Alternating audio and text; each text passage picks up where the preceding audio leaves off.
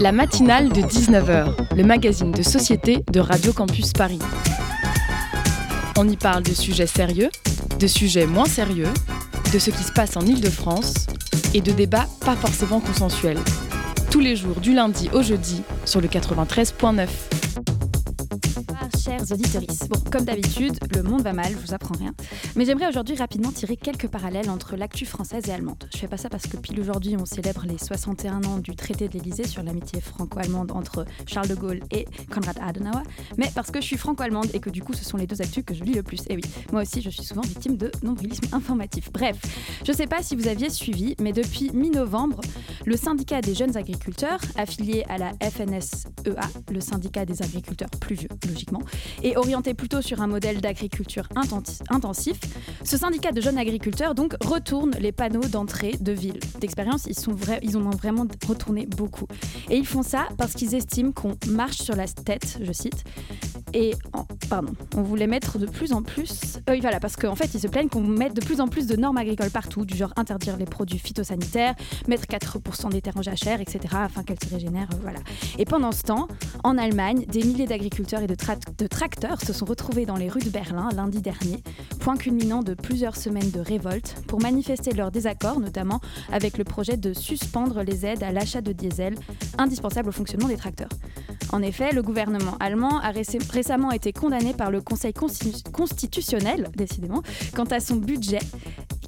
Et donc l'État allemand se retrouve d'un coup vachement endetté et se voit donc contraint à faire des économies et donc il raccourcit sur l'agriculture. Le, parti d'extrême droite allemand AFD soutient ce mouvement agricole et c'est justement lui, le parti AFD, qui fait énormément parler de lui en ce moment. Un rapport du média indépendant Correctif dévoile en effet une conférence tenue à Potsdam, à côté de Berlin, entre de hautes personnalités d'extrême droite et même deux membres du Parti chrétien-démocrate, CDU. Et cette conférence visait à déporter toute personne étrangère, qu'elle ait une carte d'identité allemande ou non, enfin en gros tous les gens que l'AFD et l'extrême droite jugent pas assez assimilés ou intégrés à la société allemande, comme si c'était leur faute. Donc forcément, plus d'un million de personnes se sont réunies, enfin heureusement plutôt, pour protester contre l'extrême droite hier, pendant qu'en France, on manifestait contre la loi immigration. Je m'arrête ici pour les parallèles, je suis sûre qu'il y en aurait plein d'autres à faire aussi avec d'autres pays, mais je vous laisse la joie d'aller les découvrir par vous-même. Le dialogue semble donc rompu à presque toutes les échelles, nos sociétés sont extrêmement polarisées et on se demande quand ça va exploser pour de bon. Et finalement, je me permets quand même ici un dernier cours parallèle. Eugène Ionesco, entré dans l'Académie française aujourd'hui pile, il y a 53 ans, et sachant qu'un de ses ouvrages majeurs est la pièce de théâtre intitulée Rhinocéros, pour celles et ceux qui connaissent la fin de la pièce, vous comprendrez pourquoi j'ai fait ce lien. Et pour les autres, allez donc le lire. de quoi se terrer sous sa couette. Mais pour le moment, ce n'est pas encore l'heure d'aller au lit. Au contraire, c'est l'heure de découvrir le sommaire de ce soir.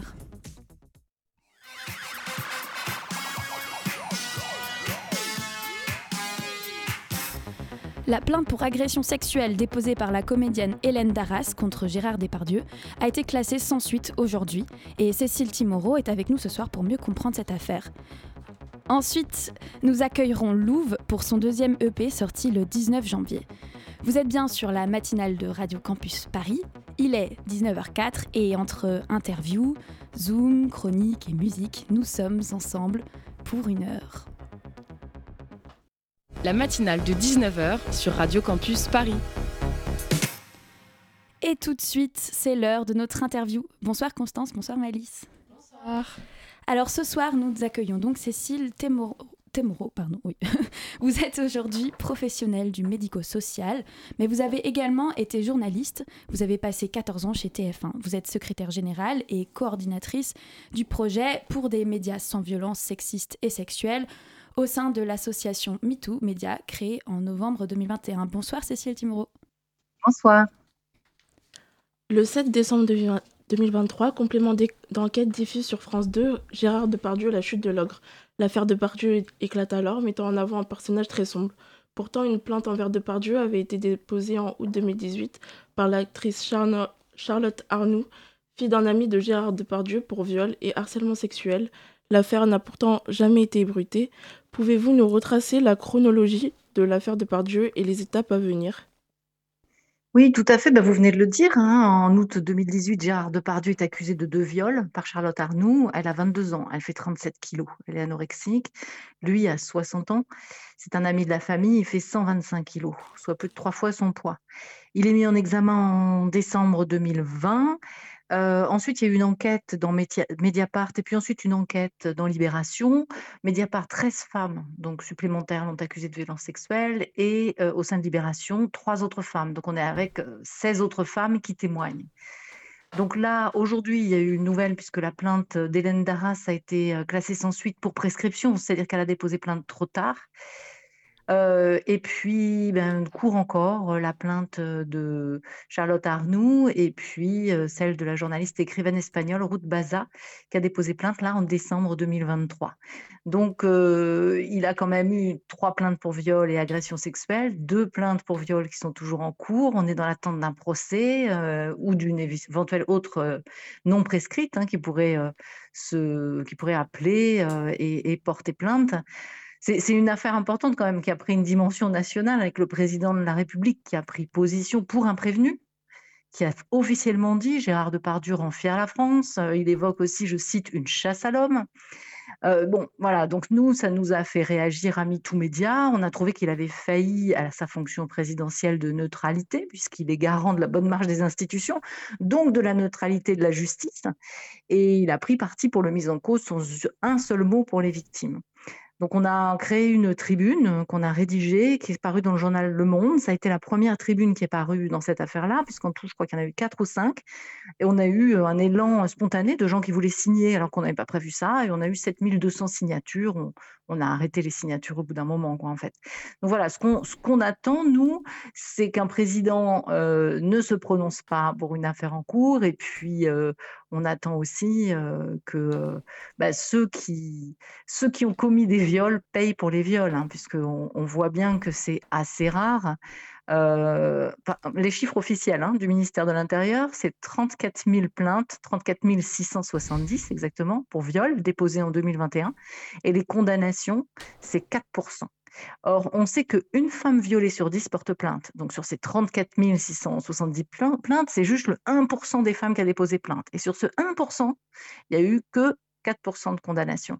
Donc, on voit bien que le viol est impuni en France parce que la justice, elle se retrouve un peu euh, coincée euh, puisque le bénéfice du doute euh, va toujours du côté du, présumé violeur.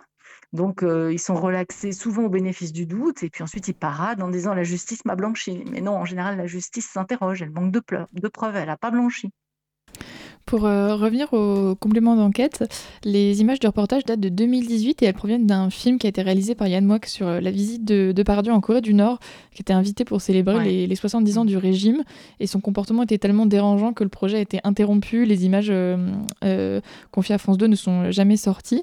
Et dans ce reportage, on entend le récit de plusieurs femmes qui ont travaillé avec Depardieu et qui dénoncent des plotages non consentis, des agressions sexuelles et donc des viols, on le mentionnait en début d'interview. Euh, mais ce qui a le plus fait parler, ce sont euh, les remarques et les blagues euh, misogynes et une scène où Depardieu sexualise une enfant de 10 ans. Est-ce que ces images-là, euh, issues de ce complément d'enquête, elles sont suffisantes pour, pour accuser euh, Gérard Depardieu? Alors moi, je ne suis pas une, juge. Ce que je peux dire, c'est que s'il avait dit ces paroles-là en France, au niveau de la loi, ça s'appelle l'outrage sexiste. Donc il était punissable au niveau de la loi en, Fra- en France d'outrage sexiste. Ça, c'est certain. Après, euh, voilà, est-ce que, quand quelqu'un euh, émet des signaux comme ça, euh, où il ne respecte pas les femmes, aucune femme qu'il croise, hein, puisque à chaque femme qu'il croise, il parle de sa moule ou de lui lécher le sexe, et même une petite fille, est-ce qu'on peut pas un peu s'interroger sur bah, la problématique? Et est-ce qu'il faudrait pas, sur les plateaux de tournage où Gérard Depardieu intervient et où on savait notoirement qu'il plottait, euh, mettre en place quelque chose euh, pour euh, protéger les salariés qui sont sur le plateau Enfin, je veux dire, il y, a, un devoir de protection de l'employeur.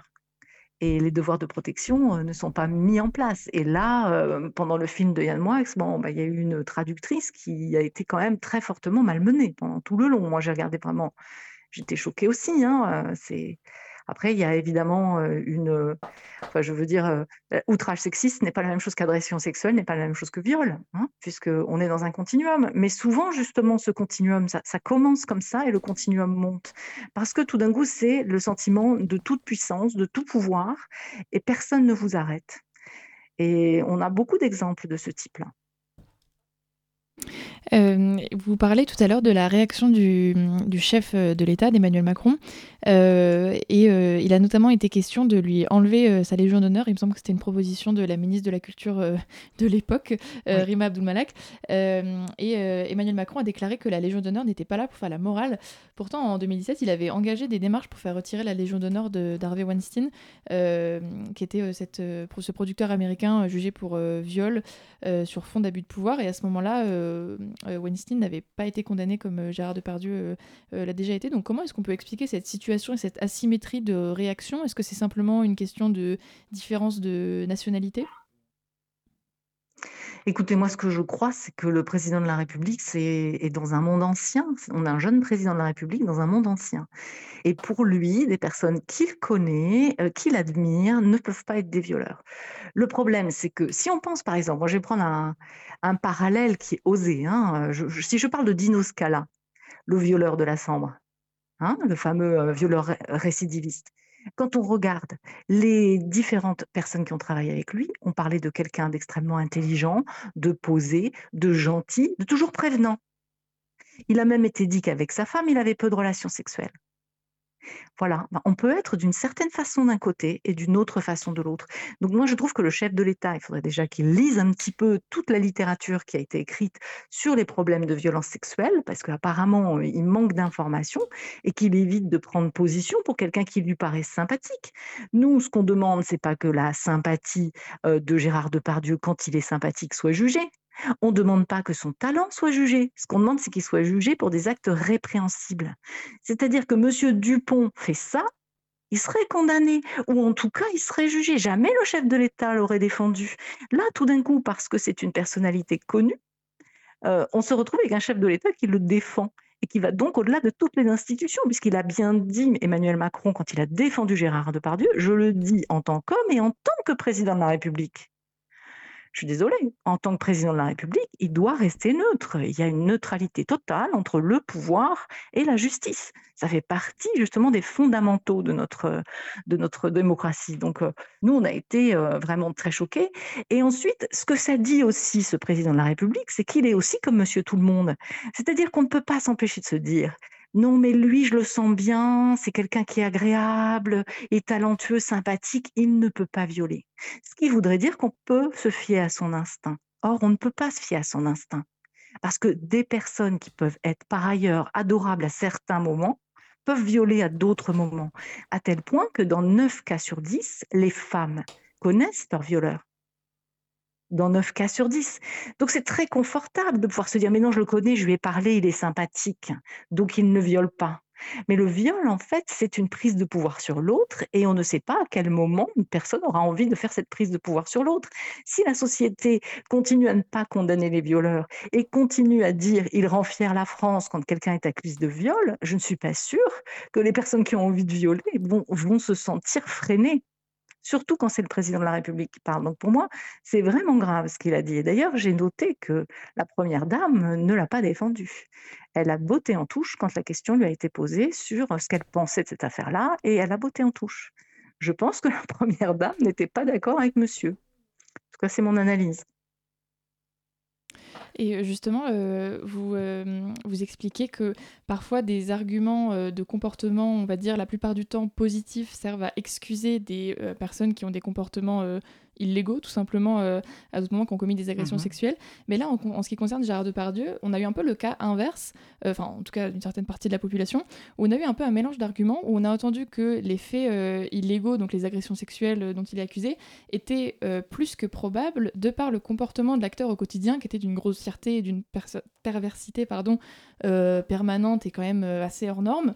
Et moi, j'ai eu l'impression que ça desservait un peu la cause, finalement, de mélanger le comportement au quotidien et les, les, euh, faits qui sont euh, légalement euh, reprochables.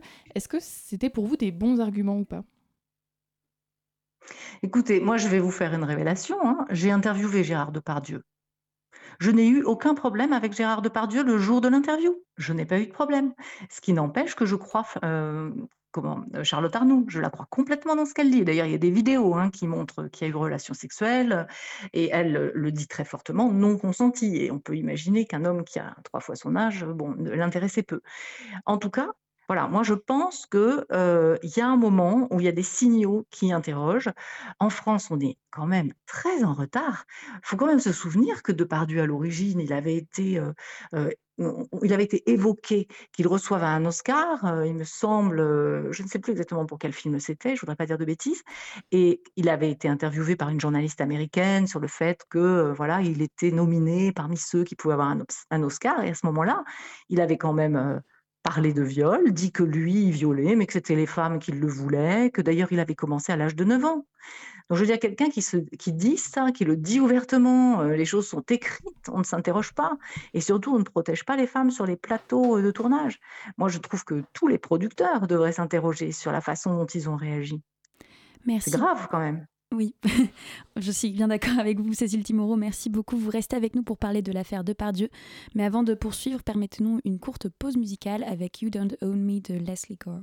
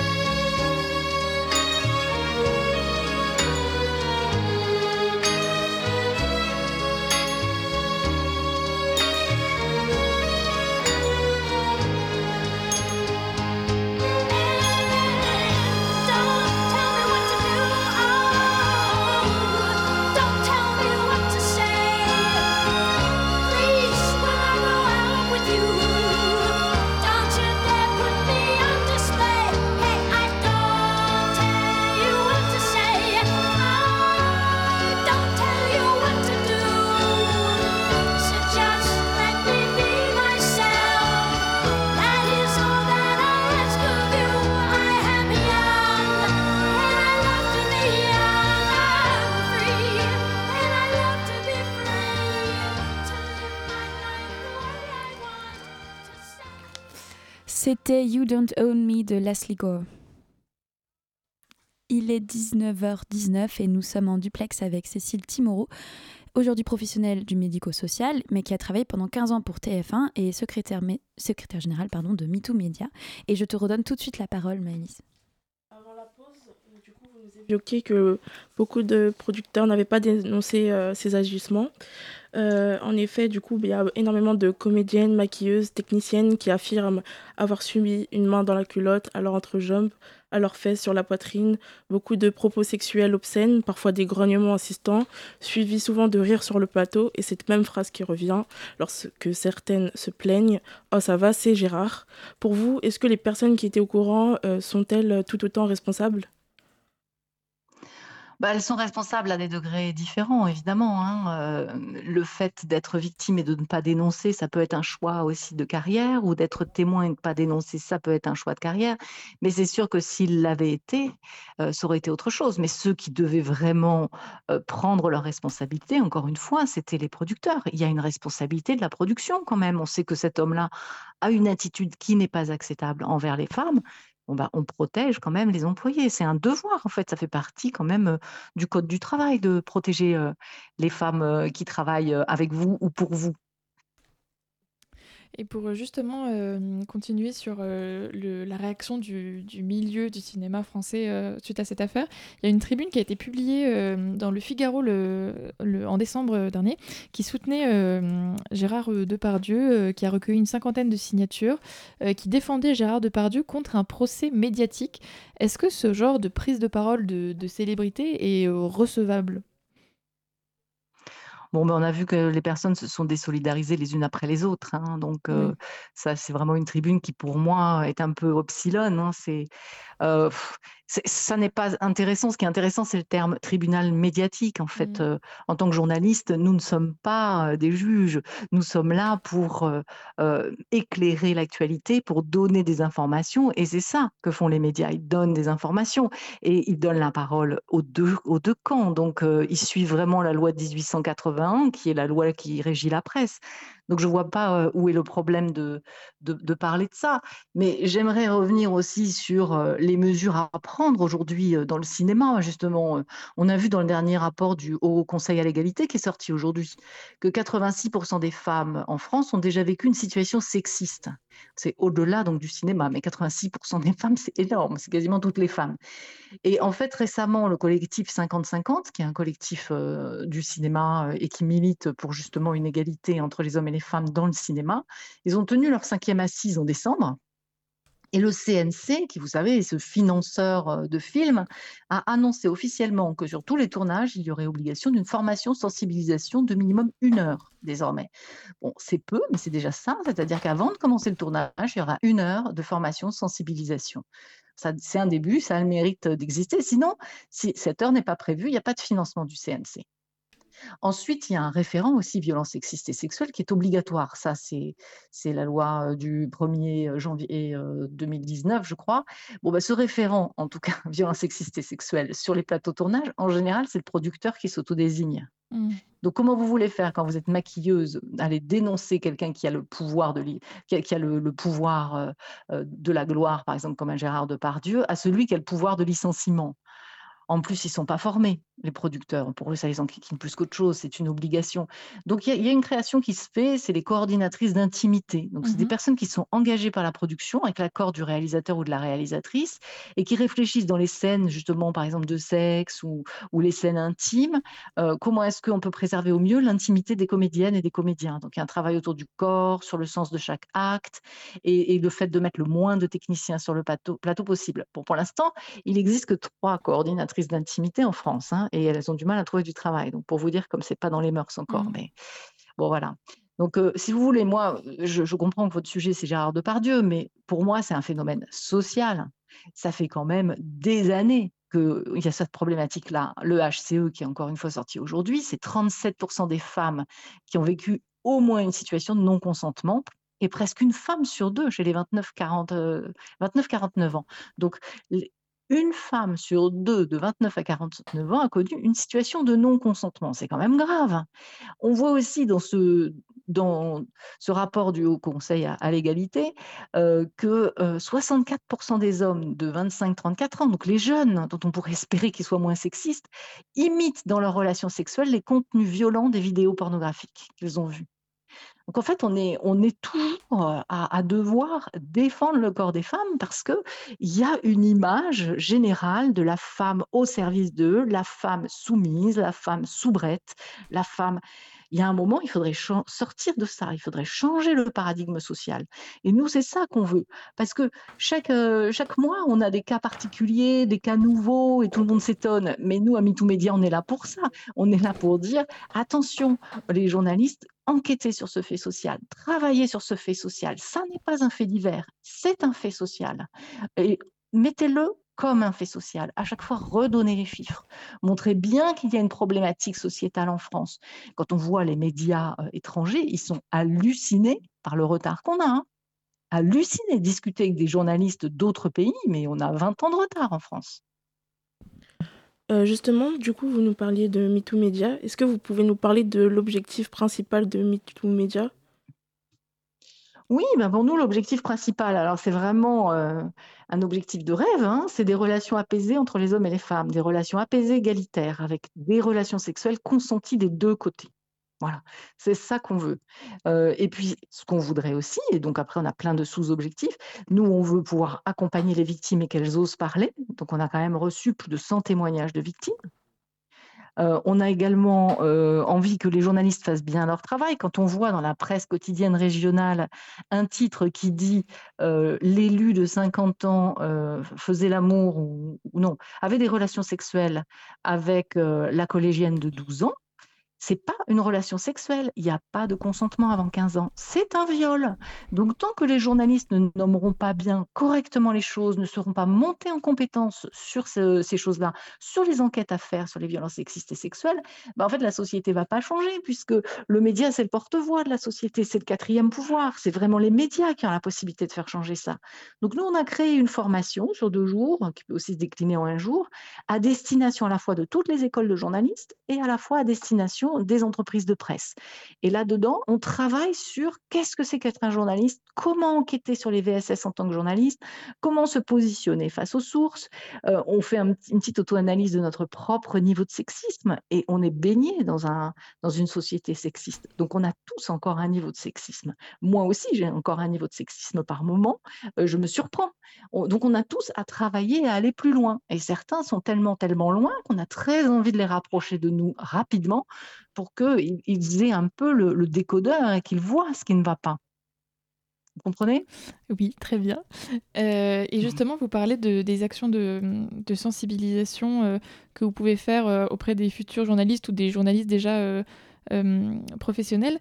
Est-ce que euh, pour vous, la clé du, du, progrès, on va dire, sur le long terme euh, repose sur l'éducation? Comment est-ce que votre association aborde toutes ces questions de, sensibilisation autour des questions des VSS dans le domaine des, des médias? Est-ce que c'est le centre de votre action? Est-ce que vous avez le projet peut-être de pérenniser ça, de proposer de manière permanente auprès des écoles dans lesquelles vous intervenez? Ou est-ce que c'est des formations uniquement on va dire, ponctuelles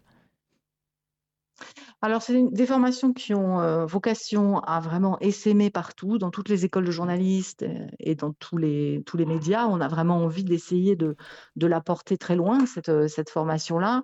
on a aussi beaucoup d'outils de sensibilisation qui sont mis en place. On utilise aussi les réseaux sociaux. on essaye de faire évoluer la loi avec nos membres qui sont juristes ou avocats. Donc, on analyse un certain nombre de données. On travaille un peu tout, tout ça sur des formations expertes, mais aussi sur de la sensibilisation. Donc l'idée, c'est que de, faire bouger les lignes, quoi. Que demain, on n'ait plus un président de la République qui dise d'un prévenu mis en examen, il rend fier, la France, il est mis en examen pour viol et agression sexuelle. Comment peut-on oser dire ça? Ça veut vraiment dire qu'on est encore euh, dans le paradigme du monde d'avant où on disposait du corps de la femme, quoi, comme on le voulait. Euh, du temps où il y avait encore le viol conjugal qu'on appelait devoir conjugal. Enfin, il y a un moment, il faut qu'on avance, il faut qu'on évolue là-dessus. Et puis, moi, je voudrais dire aussi une chose, hein, parce que souvent, les, hommes peuvent se sentir agressés quand on, parle, quand on prend la parole. Mais on a des hommes aussi avec nous. Et c'est ça, nous, on veut passer de MeToo à WeToo, c'est-à-dire qu'on veut vraiment que ce soit avec les hommes qu'on fasse changer la société. Je précise aussi qu'on a un certain nombre d'hommes qui ont été violés dans notre association et qui sont traumatisés par ces viols également. Donc, c'est vraiment une, une structure de pensée, une structure sociale qu'il faut complètement bouger. Et il faut que les femmes puissent être en mesure de dire non. Et un non, c'est un non. Un non, ça n'est pas euh, comme on le voit dans certains films. Euh, oh oui, oh oui, mais je n'ose pas dire non. Non, un non, c'est non. Voilà. Quand on dit non, c'est non, on s'arrête, c'est intangible. Point. On va arriver à la fin de cette interview. Est-ce que pour finir, vous pouvez euh, nous parler de la façon dont on peut vous soutenir ou contribuer à votre cause, soutenir l'association MeToo Media si jamais nos auditeurs sont intéressés? Oui, bah, peut-être en deux mots rappeler que MeToo Media a été créé par euh, trois fondatrices hein, dont je fais partie, euh, qui ont été victimes de Patrick Poivre d'Arvor, donc euh, qui a plus d'une qui a 12 plaintes pour viol, hein, plus d'une vingtaine de plaintes, mais dont 12 pour viol et une sur mineur. Euh, donc voilà, on s'est lancé là-dedans se disant il faut vraiment que de cette expérience, on puisse faire bouger les lignes, notre société puisse changer. Donc pour nous soutenir, bah, c'est de venir travailler avec nous. Donc on a de plus en plus d'hommes et de femmes qui viennent, qui viennent travailler avec nous. Donc pour travailler avec nous, ben, c'est s'investir, c'est du bénévolat, c'est devenir membre. Donc sur notre site internet euh, metoomedia.org, on peut tout à fait trouver euh, notre comment devenir membre. Il y a un gros bouton dès la page d'entrée devenir membre de MeTooMedia. C'est à partir de 10 euros pour les étudiants. Je le dis que vous êtes une radio étudiante. Après, les autres, c'est 30 euros. Et ensuite, ben, vous avez une réunion euh, d'accueil où on voit ce que vous avez envie de faire, comment vous avez envie de vous engager, dans quel type de commission vous voulez rentrer. Et on a toute une série de commissions, la commission d'aide aux victimes, la commission juridique, la commission communication, euh, pour justement travailler sur les réseaux sociaux, le site internet, des choses comme ça. On a la commission partenariat, la commission formation. Et donc, en fonction de ce que chacun a envie de faire, au rythme où chacun a envie de le faire, euh, on peut nous soutenir de cette façon-là. Ou tout simplement nous soutenir par un don pour nous permettre d'acheter diverses petites choses qui, qui nous aident quand on crée des projets. Voilà, des kakémonos, des abonnements euh, pour des logiciels, des choses comme ça. Merci beaucoup. C'est comme ça qu'on peut nous aider. Merci beaucoup Cécile Timoro. On retient d'avoir été parmi nous ce soir pour nous parler de l'affaire Depardieu, de Pardieu pardon, et plus généralement des violences sexistes et sexuelles. Je rappelle que vous êtes aujourd'hui professionnel du médico-social, mais avez travaillé pendant 15 ans pour TF1 et êtes secrétaire général de MeToo Media. Et avant d'accueillir Esteban pour sa chronique, écoutons Néon Pile de Cage the Elephant.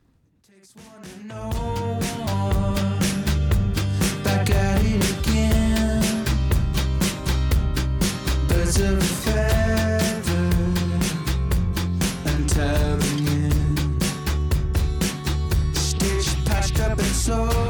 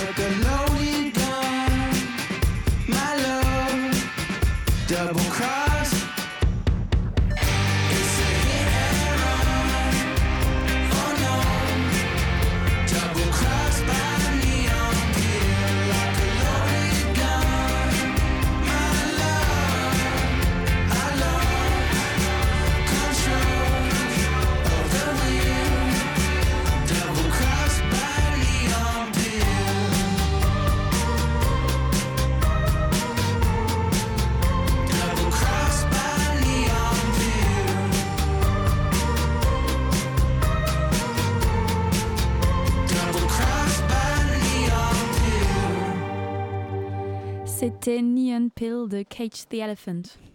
La matinale de 19h sur Radio Campus Paris. Il est 19h35 et entre-temps, Esteban Mireles est arrivé pour sa chronique. Bonsoir Esteban. Bonsoir, bonsoir chers auditrices et auditeurs de Radio Campus Paris. Ce soir j'aurais aimé vous parler de tennis puisque l'Open d'Australie nous offre des matchs de très haut niveau. J'aurais aussi aimé vous parler de, de handball avec le championnat d'Europe euh, masculin qui se déroule actuellement en Allemagne. Mais l'actualité chaude oblige à, vous parler d'un événement euh, insupportable pour les amoureux de, de sport et de football. Et c'est à propos du trophée FIFA The Best. Ce prix récompense le meilleur joueur du monde de l'année entre le 19 décembre 2022 et le 20 août 2023. Donc on oublie la Coupe du Monde de football qui s'est achevée le 18 décembre 2022. Dans les trois finalistes, on retrouve Erling Haaland, évidemment vainqueur de la Ligue des Champions, du Championnat d'Angleterre et de la Coupe d'Angleterre. Il est aussi devenu recordman du nombre de buts sur une saison de Première Ligue avec 36 réalisations. Bref, le Norvégien a fait une saison tout simplement extraordinaire et figuré en tant que grand favori. On retrouve également Kylian Mbappé, meilleur buteur de Ligue 1 devenu le meilleur buteur de l'histoire du Paris Saint-Germain également. Enfin, on retrouve Lionel Messi, vainqueur de la Ligue 1, meilleur passeur, puis parti en MLS à, l'Inter Miami. Je, ne veux même pas parler des statistiques car Mbappé et Haaland sont, devant Messi largement. La saison hors norme du, cyborg de Manchester City devait logiquement lui, valoir ce titre de meilleur joueur de l'année, mais figurez-vous qu'à la surprise générale, c'est Lionel Messi qui a remporté euh, mardi 16 janvier le trophée FIFA du meilleur joueur. Et pourtant, Messi et Haaland ont obtenu le même nombre de points, mais l'argent l'Argentin a été placé plus de fois en tête des classements par, les votants. Donc pour être tout à fait clair euh, pour nos auditeurs, le, système de votation est réparti à parts égales entre quatre euh, groupes distincts. On a les sélectionneurs des équipes nationales, les capitaines, les journalistes et le grand public. Et donc chaque groupe compte pour 25% du résultat final. Alors oui, Lionel Messi est sans doute le plus grand joueur de l'histoire du football. Il a tout gagné, il a peaufiné son œuvre avec cette Coupe du Monde 2022 qui lui offre une gloire éternelle. Mais Là, on parle de l'année 2023. Et, comment les votants peuvent-ils juger que Lionel Messi a fait une plus grande année que déjà Kylian Mbappé. Mbappé a été le meilleur joueur du championnat de France, mais surtout du Paris Saint-Germain. Donc comment Lionel Messi peut-il être élu meilleur joueur du monde alors qu'il n'était pas déjà meilleur joueur de sa propre équipe? Et la comparaison avec Haaland est même euh, gênante parce que en plus d'avoir euh, tout raflé collectivement, l'attaquant norvégien a obtenu le trophée du meilleur joueur de Première Ligue ainsi que le soulier d'or européen récompensant le meilleur buteur en Europe. Euh, autant le huitième Ballon d'Or France Football de Lionel Messi pouvait se justifier avec sa victoire en Coupe du Monde, autant ce trophée The Best 2023 n'a été attribué qu'en fonction de sa notoriété à l'échelle mondiale. Je ne vois pas d'autre explication possible. En tout cas, voilà un résultat qui vient discréditer la FIFA une fois de plus. Merci beaucoup Esteban. Le Zoom, dans la matinale de 19h. Il est 19h38 sur Radio Campus Paris et tout de suite place au Zoom. Bonsoir Sarah. Bonsoir. Donc nous accueillons Louve ce soir qui vient de sortir euh, un nouvel EP et puis je te passe tout de suite la parole. Sarah. Tu as sorti un nouvel EP vendredi et aussi tu as un concert le 7 février à la Boule Noire à Paris. Concert Exactement. d'ailleurs complet. Ouais. Euh, comment tu t'y prépares et comment tu te sens à deux semaines de l'événement? Eh bien, euh, ça fait déjà quelques mois que je m'y prépare. Donc euh, là, ça me paraît vraiment très très bientôt. Mais en gros, là, ce qui me reste à faire, c'est de faire ma résidence, du coup, la semaine prochaine avec tous mes musiciens et de tout mettre vraiment en place et réellement tout ce que j'ai imaginé et pensé euh, depuis quelques mois là. Donc euh, j'ai surtout hâte de faire cette résidence et, euh, et voilà. Et après on s'y prépare mentalement pour y aller à fond. Voilà. vendredi dernier, tu as sorti un EP de sept titres intitulé Scorpion Vénus. Scorpio Vénus. Scorpio Vénus. Qu'est-ce que ça signifie? Alors Scorpio Vénus. En gros, l'EP euh, le a sept morceaux, mais il y a vraiment six morceaux qui, parlent d'une relation euh, d'amour différente, qui sont, que j'ai vraiment vécue. Et en fait, euh, donc le thème principal est l'amour. Moi, j'aime beaucoup l'astrologie. donc, je ne sais pas si vous êtes un peu là-dessus ou pas, mais en gros, chaque personne a un thème astral. C'est ton, ton style astrologique? Alors, presque. En gros, tu as un thème astral où tu as plusieurs euh, planètes qui correspondent à des choses différentes. Tu as la planète Vénus, du coup, qui correspond à l'amour et à la créativité. Moi, mon signe qui est associé à cette planète, c'est Scorpion. Et Scorpion, c'est un signe qui est assez intense et passionné et, voilà, très, très, très puissant voilà, en amour. Donc, c'était assez évident de l'appeler comme ça. Euh, voilà. C'est important pour toi de parler d'amour, du coup? Bah ouais, plutôt, ouais. Bah, c'est pas que c'est important, c'est juste que hum, moi, ça a été là assez naturel pour moi de parler de ça parce que j'avais beaucoup écrit sur ça. Et, et donc, ouais, c'est pas que c'est important, c'est que ça s'est passé très naturellement. Et, et voilà.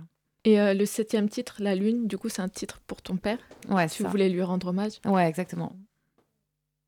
Euh, euh, du coup, cette EP, elle est sortie à peu près un peu plus de deux ans après ton dernier EP, Ultra Chaos. Ouais, c'est ça. comment tu te sens? Est-ce qu'il y a une différence entre ton premier EP et Musicalement, tu veux dire?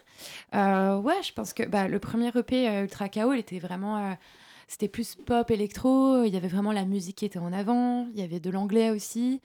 Euh, je pense que même en termes de paroles, il y avait quelque chose de beaucoup moins brut et qui pouvait atteindre, euh, je pense, directement bah, les personnes qui allaient écouter.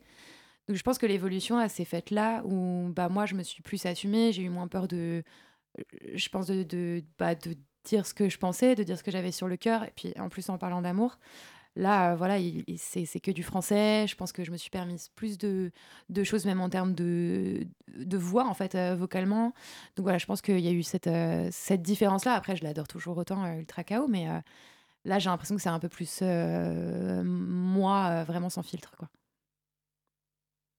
du coup, ouais, pourquoi plus en français et t'as pas continué en anglais? Il n'y a pas de. Il a pas de raison. Pareil, je pense que ça s'est juste fait naturellement. En fait, moi, j'écris tout le temps. Et là, en fait, j'ai juste écrit que en français. Et du coup, bah voilà, ça s'est fait comme ça. Et euh, quel a été le processus un peu euh, de création? Est-ce qu'il y a des choses qui t'ont inspiré, des personnes avec qui tu as travaillé euh, qui t'ont inspiré aussi? Bah clairement, les personnes qui m'ont inspiré, c'est celles avec qui j'ai eu des histoires d'amour. voilà, déjà, ça, je pense que c'était une grosse partie. ensuite, le processus de création, il a été assez rapide. parce que le premier EP est sorti il y a, deux ans, euh, ouais, en avril 2021. Euh, mais entre-temps, je suis partie en tournée pendant presque un an. Et après, j'ai mis euh, quelques mois, en fait, enfin, ouais, six mois, je pense, à, vraiment tout finir. Mais en fait, je suis partie toute seule en résidence dans un village vraiment abandonné où il y avait, je pense, huit personnes en tout. J'ai parlé à deux personnes en dix jours. Je me suis enfermée dans cette maison et j'ai fini de composer cette EP. Et en fait, je suis rentrée à Paris et j'ai appelé euh, Danny Terreur avec qui je bosse. Et je lui ai dit vite, vite, vite, vite, euh, faut qu'on aille en studio. J'ai trop de trucs là, ça boue. Donc vas-y, let's go.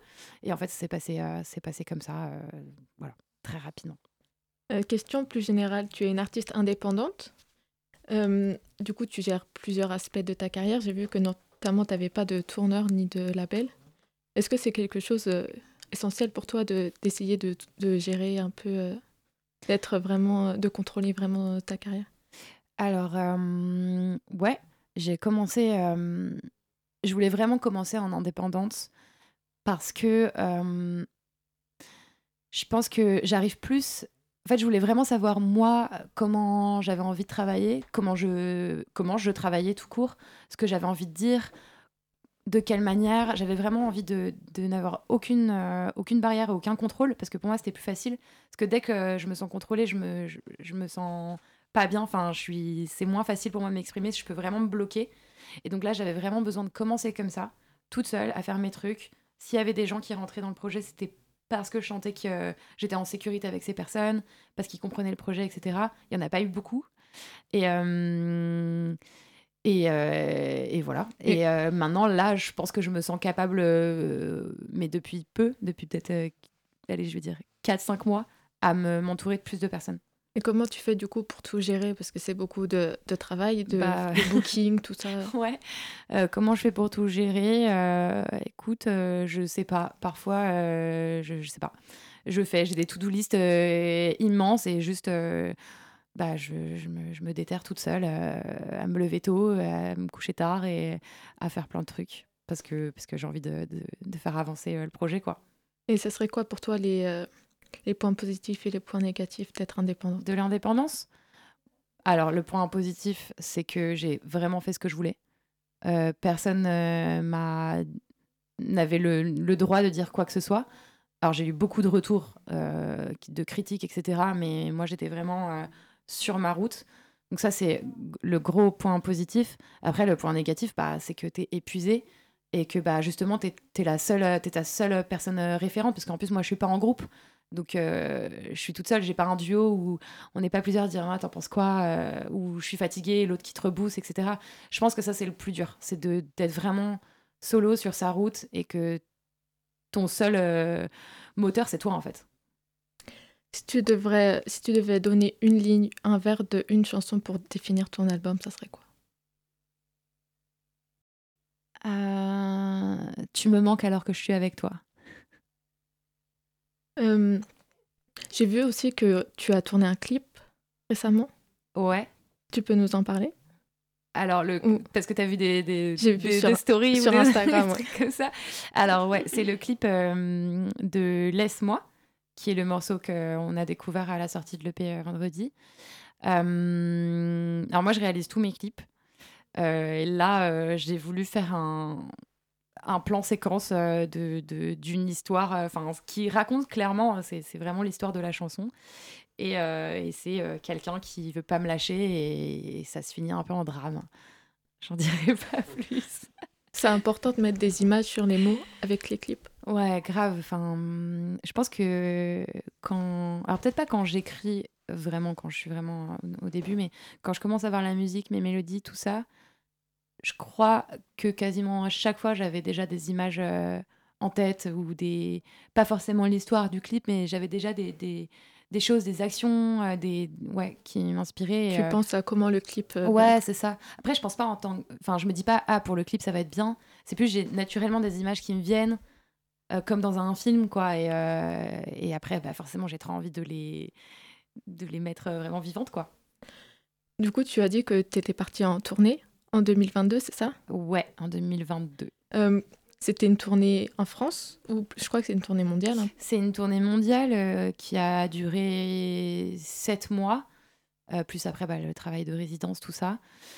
Et et c'était avec l'artiste euh, Kit Francescoli. Et j'étais chanteuse et clavieriste euh, sur la tournée. Et on a fait ouais, le tour du monde, vraiment. On a fait les États-Unis, euh, le tourbus, tout ça. Et comment les, les audits, enfin, comment le public a aperçu les chansons françaises plutôt? Ils l'ont bien pris? Comment ça Comment dire? Est-ce qu'ils ont Parce bien. que c'était pas mes chansons. Ils ont bien capté. Ah, c'était pas tes chansons Non, j'étais chanteuse et clavieriste pour Kit ah, Francescoli. ouais. Désolée, je croyais. Non, t'inquiète. Je faisais pas la première partie. J'aurais adoré. Non, non, t'inquiète. Et euh, du coup, après euh, la boule noire, il y aura une tournée? Bah, J'espère. J'espère, ouais. que, que, les tourneurs, euh, bookers euh, vont venir et, et signer mon projet. Mais ouais, moi j'ai trop envie de faire une tournée. Vu que c'est toi qui organise un peu, qui fait ton propre booking? Ouais, alors après, je t'avoue que organiser toute une tournée. C'est beaucoup. Ouais, je pense que ça va. Après, bon, pourquoi pas. Hein, franchement, j'ai déjà dit des trucs genre ouais, je peux pas, mais en fait, je l'ai fait. Donc, pourquoi pas, mais je t'avoue que là, euh, avoir vraiment euh, des gens euh, qui puissent s'occuper de tout ça, enfin même pour l'organisation avec tous les musiciens et musiciennes, enfin c'est les déplacements, c'est énorme. Et si on peut attendre quelque chose de cette année 2024, on peut, si on pourrait te souhaiter quelque chose, ça serait quoi? À part une tournée. À part une tournée. C'est déjà bien, du coup, si j'ai ça, déjà d'office.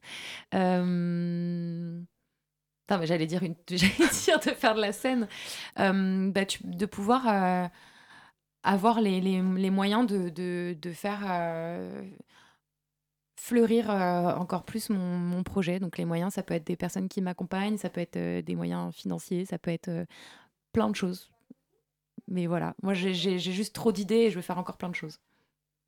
J'ai une dernière très rapide question. Tu t'es formée comment à la musique?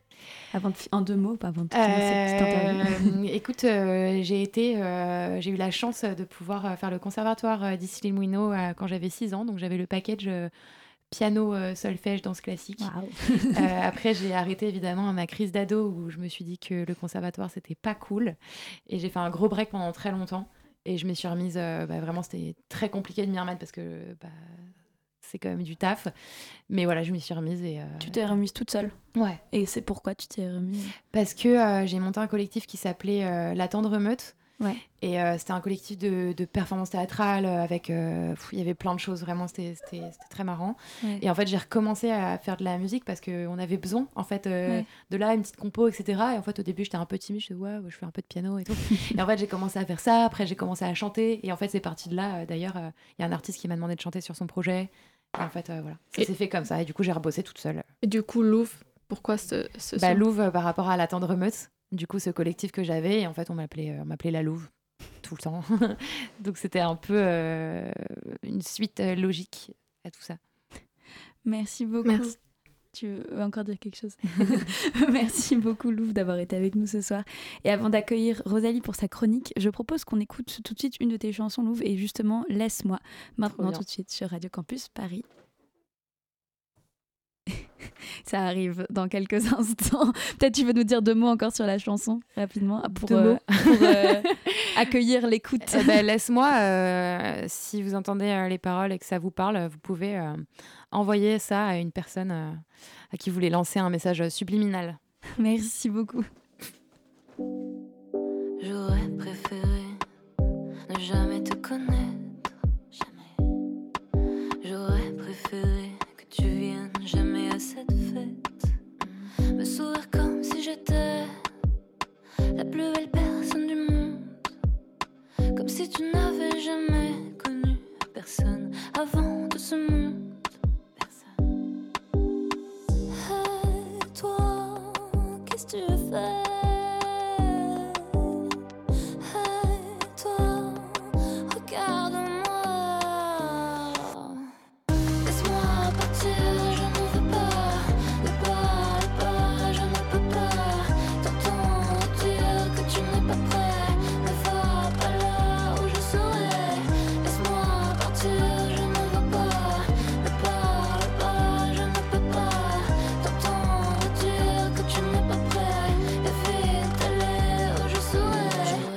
Préféré que ta peau ne touche jamais la mienne. J'aurais préféré que ton odeur reste la tienne. Ne pas perdre mon temps à toujours penser à toi. Que dans cette foule je n'ai plus jamais, jamais, jamais à te voir.